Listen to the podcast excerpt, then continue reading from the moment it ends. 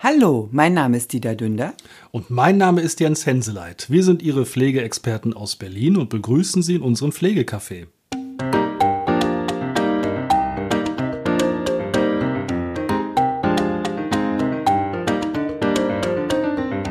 Huhu.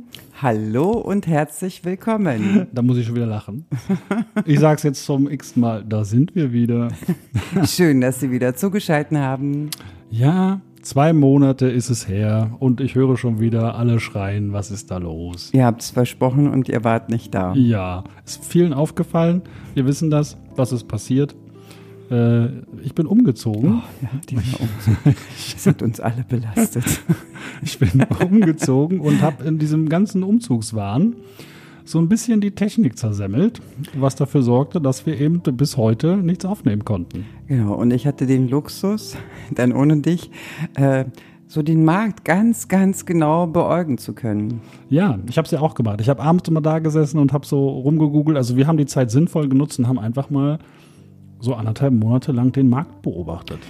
Und ich muss sagen, also ich, ich meine, wir sind ja beide, wir, wir sagen schon, wenn uns was nicht passt, aber wir haben ja nicht so diese Mecker-Mentalität. aber aktuell bin ich teilweise auch verzweifelt aufgrund dieser Situation, wo wir uns befinden. Ja, ich mache morgens mein Handy auf und gucke in die Social-Media-Bereiche rein, egal ob das Instagram ist, LinkedIn und was es da noch alles gibt und kriege erstmal zehn Herzinfarkte. Ja, ich finde auch insgesamt so eine ja, teilweise schon aggressive Stimmung auch unter äh, äh, den ganzen beteiligten Akteuren. Ja, es ist so eine, so eine, so eine wirklich ekelhafte Grundstimmung mhm. entstanden, ja. die überall zurzeit herrscht, ja. weil, und das muss man ganz klar sagen, weil das ganze System kippt. Das System wird gegen die Wand gefahren. Wir gucken dabei zu und machen nichts. Also ich, mit ich wir meine ich, mit wir meine ich die Politik. Also wir, wir sehen es, es sind Menschen da, die uns darauf aufmerksam machen und tr trotzdem äh, äh, wird da jetzt irgendwie das Ruder nicht gedreht. Ich habe das Gefühl, wir sind schon gegen die Wand geknallt und wir befinden uns jetzt in diesem Aufprallknall, ja. wo irgendwie allen bewusst wird, dass eben 20 Jahre lang verschlafen, oder was heißt 20 Jahre, schon ewig, aber gerade in den letzten 20 Jahren aktiv etwas dagegen zu tun und eben eine absolute Herabwürdigung der professionellen Pflege stattgefunden hat, aber ja. auch eine Nichtwürdigung der Laienpflege. Und was mir jetzt auffällt, was mich total anwidert, also mich widert das richtig an, mhm. ist dieser, dieser, dieser Zwist, der da neuerdings entsteht zwischen Laienpflege oder ja, pflegenden Angehörigen und eben äh, Pflegefachpersonen, die sich da gegenseitig ankacken und angehen und ähm, die Fachpflege natürlich sagt, ja, Leinpflege ist keine Fachpflege und die Leinpflege sagt, ja, aber ohne uns würde es auch nicht mehr gehen und die sich dann die Wolle kriegen, das ist so ein bisschen wie wie kleine Kinder, die mit Bauklötzen gegenüber sitzen und sagen, ich habe aber viel besser gemacht als du und ich kann das. Und ich bin wirklich an einem Punkt, wo wirklich, ich mache das morgen, gucke da morgens rein und ich soll das, glaube ich, nicht mehr machen, weil ansonsten bin ich nächstes Jahr mit einem Herzinfarkt weg vom Fenster, weil mich das richtig anwidert. Ja, zumal, also ich sage ja auch immer wieder, es gibt andere Berufsgruppen, die halten zusammen, auch ja. wenn Dinge nicht gut laufen. Ja. Und dadurch entsteht ein Lobby. Und das schaffen wir leider in der Pflege nicht. Ob es in Richtung Akademisierung geht oder eine Differenzierung, was ist Laienpflege, was ist professionelle Pflege. Also egal welches Instrument auch äh, auf den Markt gebracht wird, schaffen wir es nicht, da irgendeinen Zusammenhalt. Also wir stechen uns gegenseitig die Augen aus. Ja, ich total. Sag, warum? Warum? Ja. Also das mache ich ja in unseren Seminaren auch immer. So mein, nach der Vorstellungsrunde sage ich mal, bitte bitte sehen Sie sich nicht als Konkurrenten, sondern als Netzwerkpartner. Ja. Weil die Torte im Gesundheitssystem ist so groß, also da fallen für jeden Krümel ab und wir werden jeder, also jeder Beteiligte wird davon auch entsprechend gut honoriert. Ja, natürlich. Und das ist das, was viele irgendwie nicht verstehen und ich meine, es hat sich eine große Gruppe gebildet oder es bildet sich gerade eine Gruppe, die auf wunderbare Weise, wie ich finde, eben sich auch Gedanken gemacht hat, äh, wie man es vielleicht besser machen kann. Danke. Also Problem, ja, äh, lösungsorientiert. Genau, lösungsorientiert. Ich finde es schade, klar, Probleme müssen aufgeführt werden, aber ich finde, ein Problem aufzuführen und ohne deinen Lösungsvorschlag, das ist wie äh, äh, wie in der Politik. Wenn ich nicht an der, an der Macht, wenn ich nicht in der Regierung bin, polter ich rum, äh, ja. das läuft nicht, das läuft nicht. Aber dann möchte ich bitte auch Lösungsvorschläge, damit man da auch gemeinsam ansetzen kann und da vorwärts kommen kann. Ja, genau so. Also das, das, ist das, das ist das, was ich meine, glaube ich, auch mit diesem Anwidern. Mir gehen diese ganzen Leute auf den Keks, die permanent nur am Rummeckern sind, mhm. die immer nur rummeckern und schon so in ihrer negativen Wolke sind, dass man die da irgendwie gar nicht mehr rauskriegt. Also ja. Also eigentlich können die das Gesundheitssystem verlassen, weil bei denen ist sowieso der Zug abgefahren. Und ich bewundere die Kolleginnen und Kollegen, die sich Gedanken machen, wie könnte man es richtig machen. Und so ist es auch eigentlich richtig. Ich sehe ein Problem und versuche eine Lösung zu finden und einen Vorschlag zu erarbeiten, selbst wenn er, und das kann ich mir gut vorstellen, dass es passiert, dass es im Sande verläuft. Aber der Ansatz ist da, der Ansatz ist richtig und es ist eine tolle Gruppe, die sich da bildet oder auch ein Riesennetzwerk, was ja. da aktiv wird, was eben ähm, konstruktive Vorschläge unterbreitet. Und das ist dringend notwendig. Und ich bin der Meinung, wenn es jetzt nicht gelingt, das ganze Ruder rumzureißen, dann haben wir ein riesengroßes Problem. Dann haben wir ein, ein Riesenproblem. Wir erleben das in unserer täglichen Arbeit. Du sagst es ja immer so schön, du gehst mit dem Bauchladen los, machst ja. den Bauchladen ja. auf und sagst, hm, hm, hm. und ich sage den Leuten mittlerweile immer schon, das und das können sie machen, aber ich kann ihnen gleich sagen, es bringt nichts. Sie werden keine Anbieter ja. finden, die es erfüllen. Und noch schlimmer ist es ja in den ländlichen Regionen. Und wenn wir es dann auch als Anbieter selber mitkriegen, mhm. wenn wir dann eben auch mit Kassen verhandeln oder auch mit den Landesverbänden verhandeln und überhaupt zum Verhandeln kommen. Oder überhaupt zum Verhandeln kommen. Du musst kommen, ja so. erstmal keine Ahnung. Also ich habe gerade so eine Aktion hinter mir. Ich bin jetzt bei der sechsten Person und immer noch nicht am Ziel. Immer noch nicht am ja. Ziel. Und das heißt ja nicht, dass ich die sechs Personen an einem Tag bekomme. Nein, manche sind irgendwie Muttis und sind schon früher nach Hause gegangen. Die andere ist dann irgendwie in der Mittagspause. Die dritte ist nicht zuständig.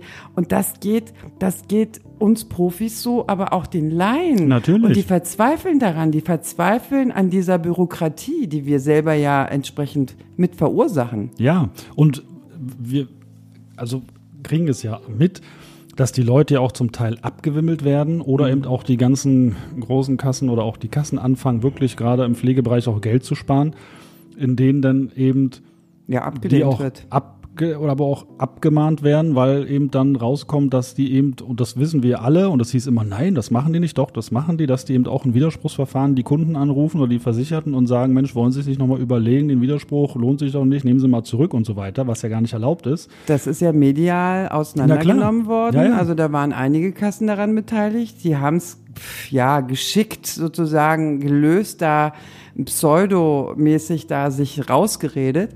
Aber es ist die Praxis, dass Menschen angerufen werden, die eine, äh, äh, einen Widerspruch, so von wegen halten sie ihren Widerspruch aufrecht. Und das sind betagte Menschen überwiegend, ja. die dann sagen, oh, ich bin seit 60 Jahren schon bei der Kasse. Also eine ganz, ganz große Loyalität besteht da. Und wenn ich dann als Kassenmitarbeiter wesentlich professioneller unterwegs, dann mein Gegenüber einschüchtere und sage, ja, und wenn Sie den Widerspruch zurückziehen, stellen Sie doch neuen Antrag und, und das ist viel schneller und viel besser. Ich sage aber die ganzen Nachteile nicht. Und dann lasse ich mich als ja, 91-Jährige dazu auch bequatschen und sage, ja, okay, dann ziehe ich den zurück. Ja. Und komischerweise, sonst wird ein mündlicher Antrag kaum anerkannt da wird die mündliche Rücknahme des Widerspruchs per Aktennotiz notiert und das wird dann anerkannt, ja. damit es dann nicht, unnöt nicht unnötig bürokratisch wird. Ja, ein Schelm, wer Böses dabei ja. denkt. Und das merkt man eben überall. Ne? Das ja. ist, man merkt einfach, die Stimmung ist so, das ist so eine ganz bedrückende Stimmung im Pflegesystem, aber ja. auch im, ich unterscheide es jetzt ganz klar zwischen Pflege ja. und Gesundheitssystem. Also Pflege und Gesundheit sind nicht das Gleiche muss man ja ganz klar sagen. Ja. Und ich, man merkt das aber in beiden Bereichen. Ne? In beiden Bereichen und wir reden ja vom Sozialgesetzbuch 5, also Krankenversicherung und Sozialgesetzbuch 11, Pflegeversicherung. Ja. Und ich komme ja selber auch aus dieser Systematik Kostenträger.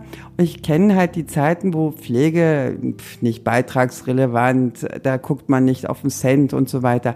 Aber seit letzten vier bis sechs Monaten spürt man es richtig, mhm. dass so bei Kleinkram, sage ich mal in Anführungsstrichen, dass da auch geprüft wird, um gegebenenfalls die Leistung dann entsprechend abzulehnen. Ja. Weil interessant ist, darüber hatten wir ja auch im Podcast, es gibt ja zwölf Milliarden nicht genutzte Pflegeleistungen. Ja.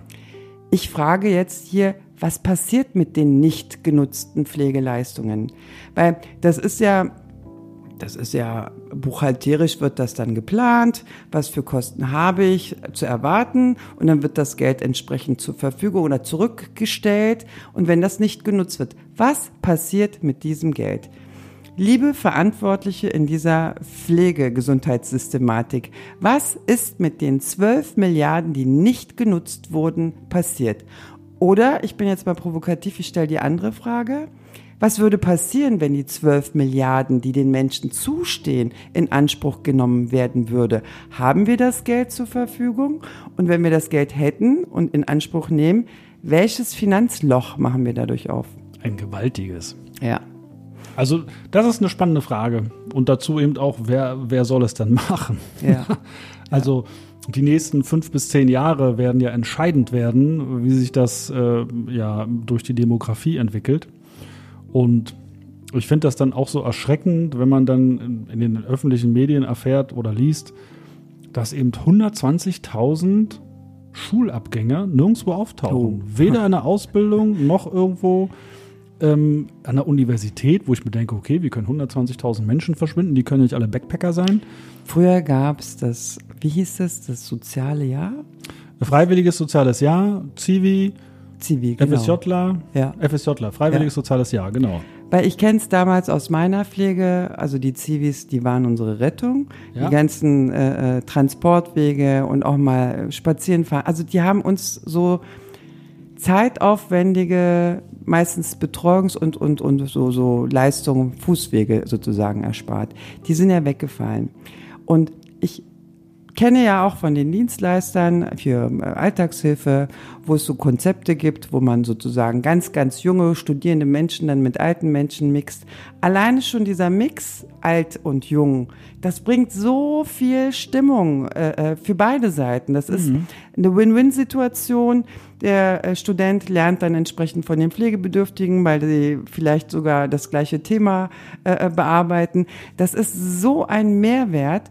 Und ich finde, solche Sachen bräuchten wir mehr. Und ich bin bei dir. Warum steckt man die 125.000 nicht in die Pflege? Naja, ich, ich finde es gefährlich zu sagen, die in die Pflege zu stecken. Ähm, ich finde, da ist so ein Grundproblem vorhanden. Und dieses Grundproblem ist ein Generationskonflikt. Also man hört das ja von vielen älteren die halt nicht zu dieser sogenannten Z-Generation gehören, wobei ich auch letztens gelesen habe, die Z-Generation gäbe es eigentlich gar nicht. ähm, dass die eben, dieser Vorwurf, die sind egoistisch und die denken nur an sich, erlebt man, also ich erlebe im Alltag irgendwie was anderes. Also ich erlebe schon sehr aufmerksame und hilfsbereite Jugendliche. Es gibt immer schwarze Schafe. Gab es bei uns früher auch. Ja. Gibt es immer. Aber diese Behauptung, dass die Jungen eben sich nicht für die Alten interessieren. Ich meine, wir kennen ja mittlerweile auch ein Unternehmen, was da sehr aktiv ist und das was ganz Tolles ist, die Jungen und Alt zusammenbringen. Und diese ablehnende Haltung der Jugend gegenüber und die, dieses Nicht-Perspektiven aufzeigen und sich dann aufzuregen, ähm, ja, die, die würden ja nichts machen. Also, weil die ganzen jungen Menschen, die gucken in die Zukunft, denen wird seit zehn Jahren eingetrichtert, äh, für euch ist sowieso keine Rente. Die Welt geht die unter. Welt geht es unter. Bringt nichts, es bringt nichts. Genau. Und das haben wir und jenes haben wir und finanziell werden wir sowieso genau. ruiniert.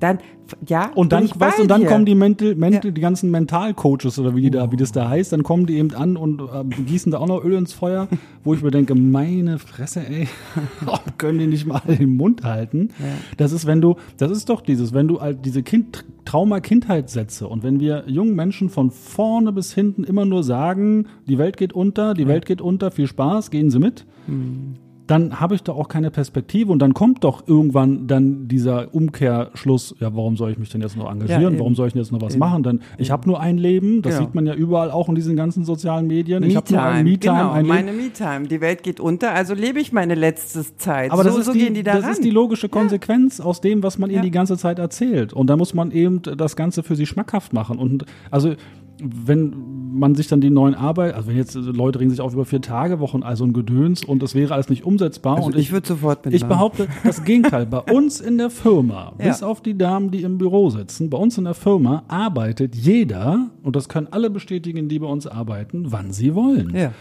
Und das geht. Und das geht doch ohne, dass man diejenigen 24 Stunden kontrolliert und ja. sagt, was machst du denn da gerade? Es ja. funktioniert. Man hat eine hohe Arbeitszufriedenheit, man hat eine super Stimmung im Team. Es ist familienfreundlich, weil sich alles, wir haben bei uns ja viele, die Kinder haben, ja, weil die eben ihren Alltag planen können und so weiter. Und jeder Geschäftsinhaber, der immer was das Gegenteilige behauptet, na cool, man kann in der stationären Einrichtung und auch im ambulanten Pflegedienst ist es sehr schwierig, aber ich habe selber auch als PDL gearbeitet und musste mich damit auseinandersetzen und es geht. Zwar nicht in der Form, aber es geht, einen Arbeitsplatz so zu gestalten, dass er auch interessant ist. Ja, also ich finde, man müsste egal Arbeitgeber oder Arbeitnehmer, das muss ein Geben und Nehmen sein. Und ja. zwar in der Waagschale. Ich kann als Arbeitnehmer nicht irgendwie erwarten, dass ich dich als Gelddruckmaschine sehe und da entsprechend erwarte, dass du regelmäßig mein Gehalt bezahlst, aber ich dafür nichts liefere. Und umgekehrt kann man den Arbeitnehmer dann auch nicht ausschlachten. Das muss genau. harmonisch genau. in der Waagschale sein. Aber ich muss ja als Arbeitgeber erstmal eine Voraussetzung schaffen, ja. damit überhaupt so gearbeitet werden kann. Ja. Und es ist ja bei, bei allen, die bei uns tätig sind, wirklich spannend zu beobachten gewesen, wie am Anfang alle ein Problem damit hatten, mit diesem System überhaupt klarzukommen, ja, weil sie es nicht gewohnt waren. hat gefehlt. Ja, sie waren es nicht gewohnt, eigenverantwortlich ja. zu gucken, wie gestalte ich mir den Tag. Natürlich, sie haben ihr Team, sie haben, also die, die ist ja nicht so, dass die jetzt ganz allein unterwegs sind. Ne? Wir sind ja ein Team und arbeiten zusammen, tauschen uns auch täglich aus und das geht ja alles und frühstücken ja auch zusammen und sowas. Aber zu wissen, dass ich es so machen kann. Ja. Und immer, wenn man dann, das fand ich so faszinierend, wenn man dann ankam und irgendwelche Anmerkungen hatte und sagte, guck mal so, guck mal so, es war immer dieser Zucker mit bei, was kommt jetzt? Mhm. Und wenn ich sowas erlebe und auch, ich meine, wir beraten ja auch andere Firmen, wenn man dann auch sieht, was in anderen Firmen da los ist. Ja, ich meine, es gibt ja durchaus ganz ausgeprägte Persönlichkeiten bei Führungskräften, die dann irgendwelche, ja. irgendwelche Glaubenssätze aus der Kindheit ja. dann an den Mitarbeitern abarbeiten. Die gibt es ja zu Genüge.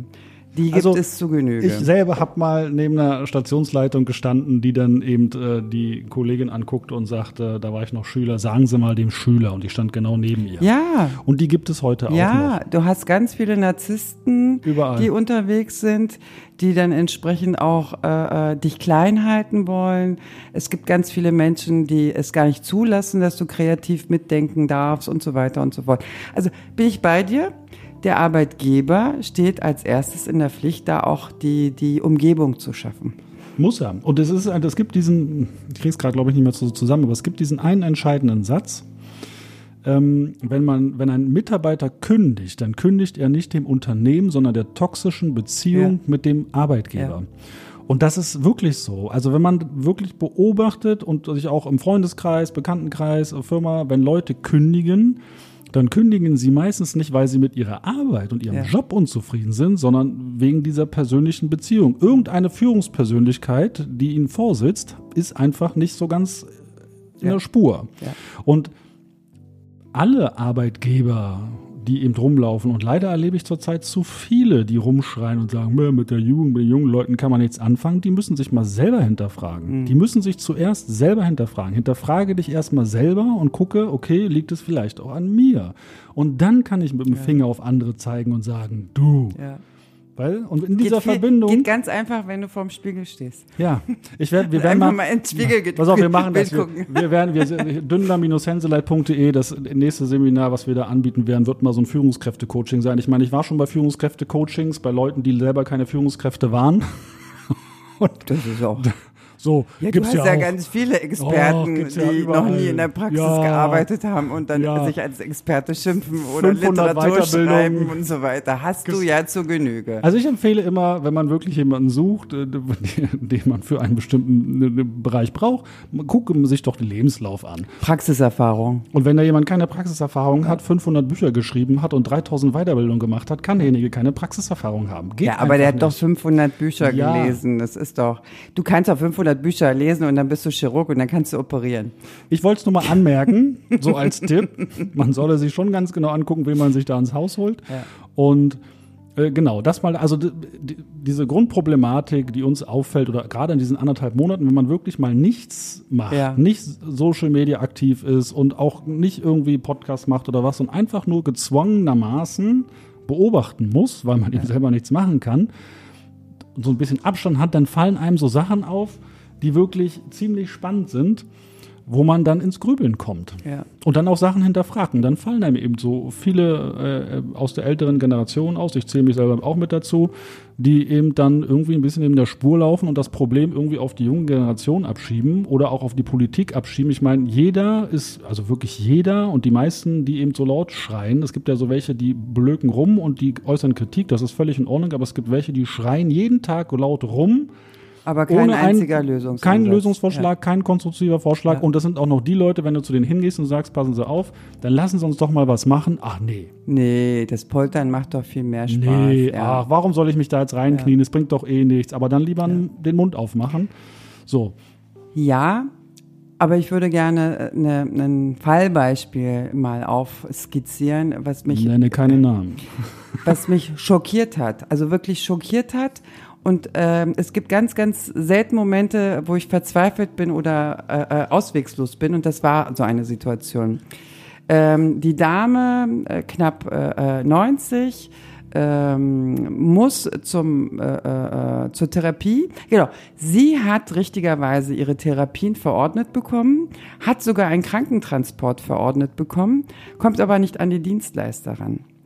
Die Dienstleister sagen, ich habe keine Kapazitäten, aber im Nebensatz sagen sie, wenn sie es privat zahlen würden, hätte ich dann vielleicht doch Kapazitäten, Ui. wo ich das erste Mal aufschreien könnte.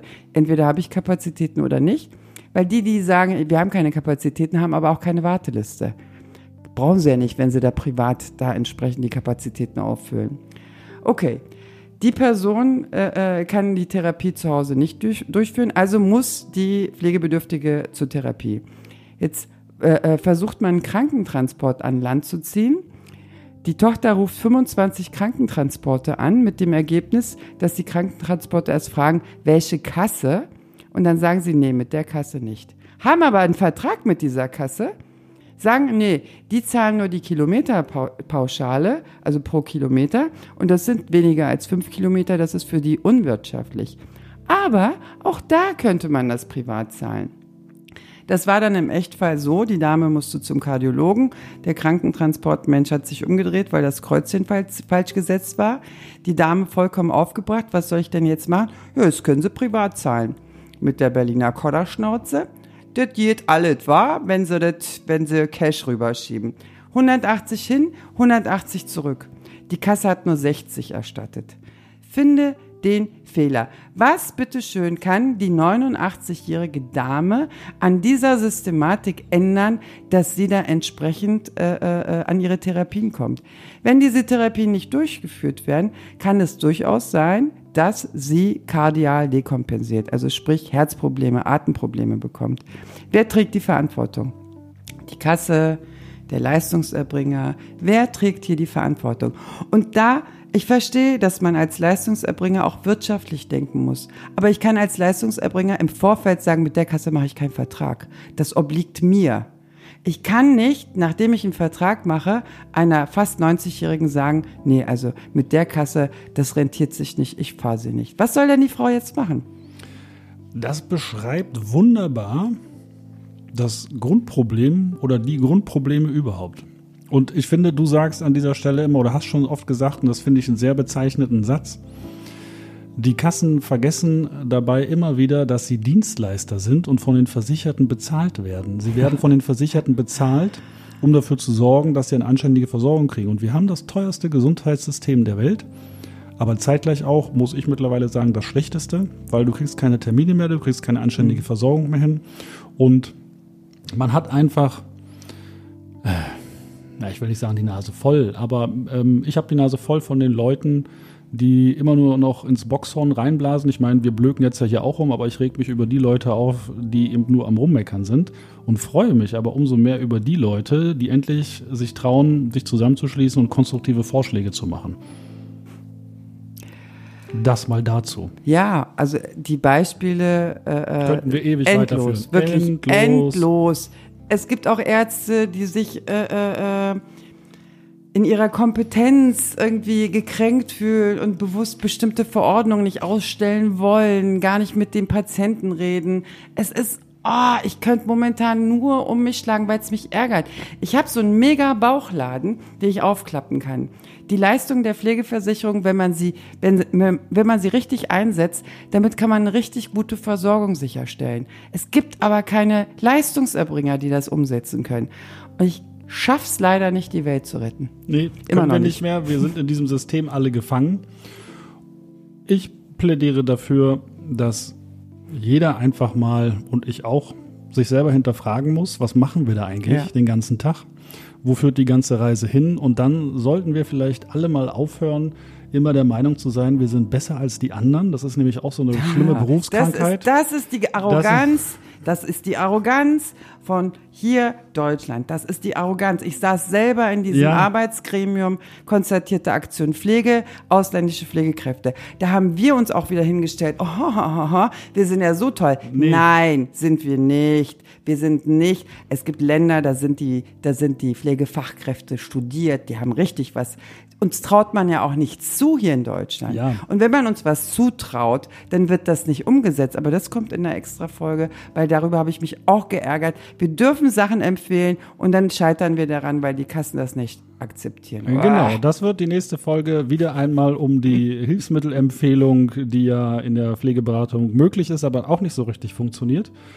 Und ähm, bevor dir da hier ein Herzinfarkt kriegt, ich möchte das gerne abschließen eben mit diesem, dass äh, diese, diese äh, Krankheit unter allen, die eben im Gesundheits- und Pflegesystem unterwegs sind, dieses Ich weiß es besser als der andere und ich kann es besser, äh, da sollten wir uns alle mal hinterfragen und zusehen, dass wir aufeinander kommen, weil solange wir äh, uns gegenseitig ausspielen, egal in welchen Bereichen, ja. werden wir in diesem System nie einen Wandel hinkriegen zu einem guten System. Mir fehlt die Wertschätzung untereinander.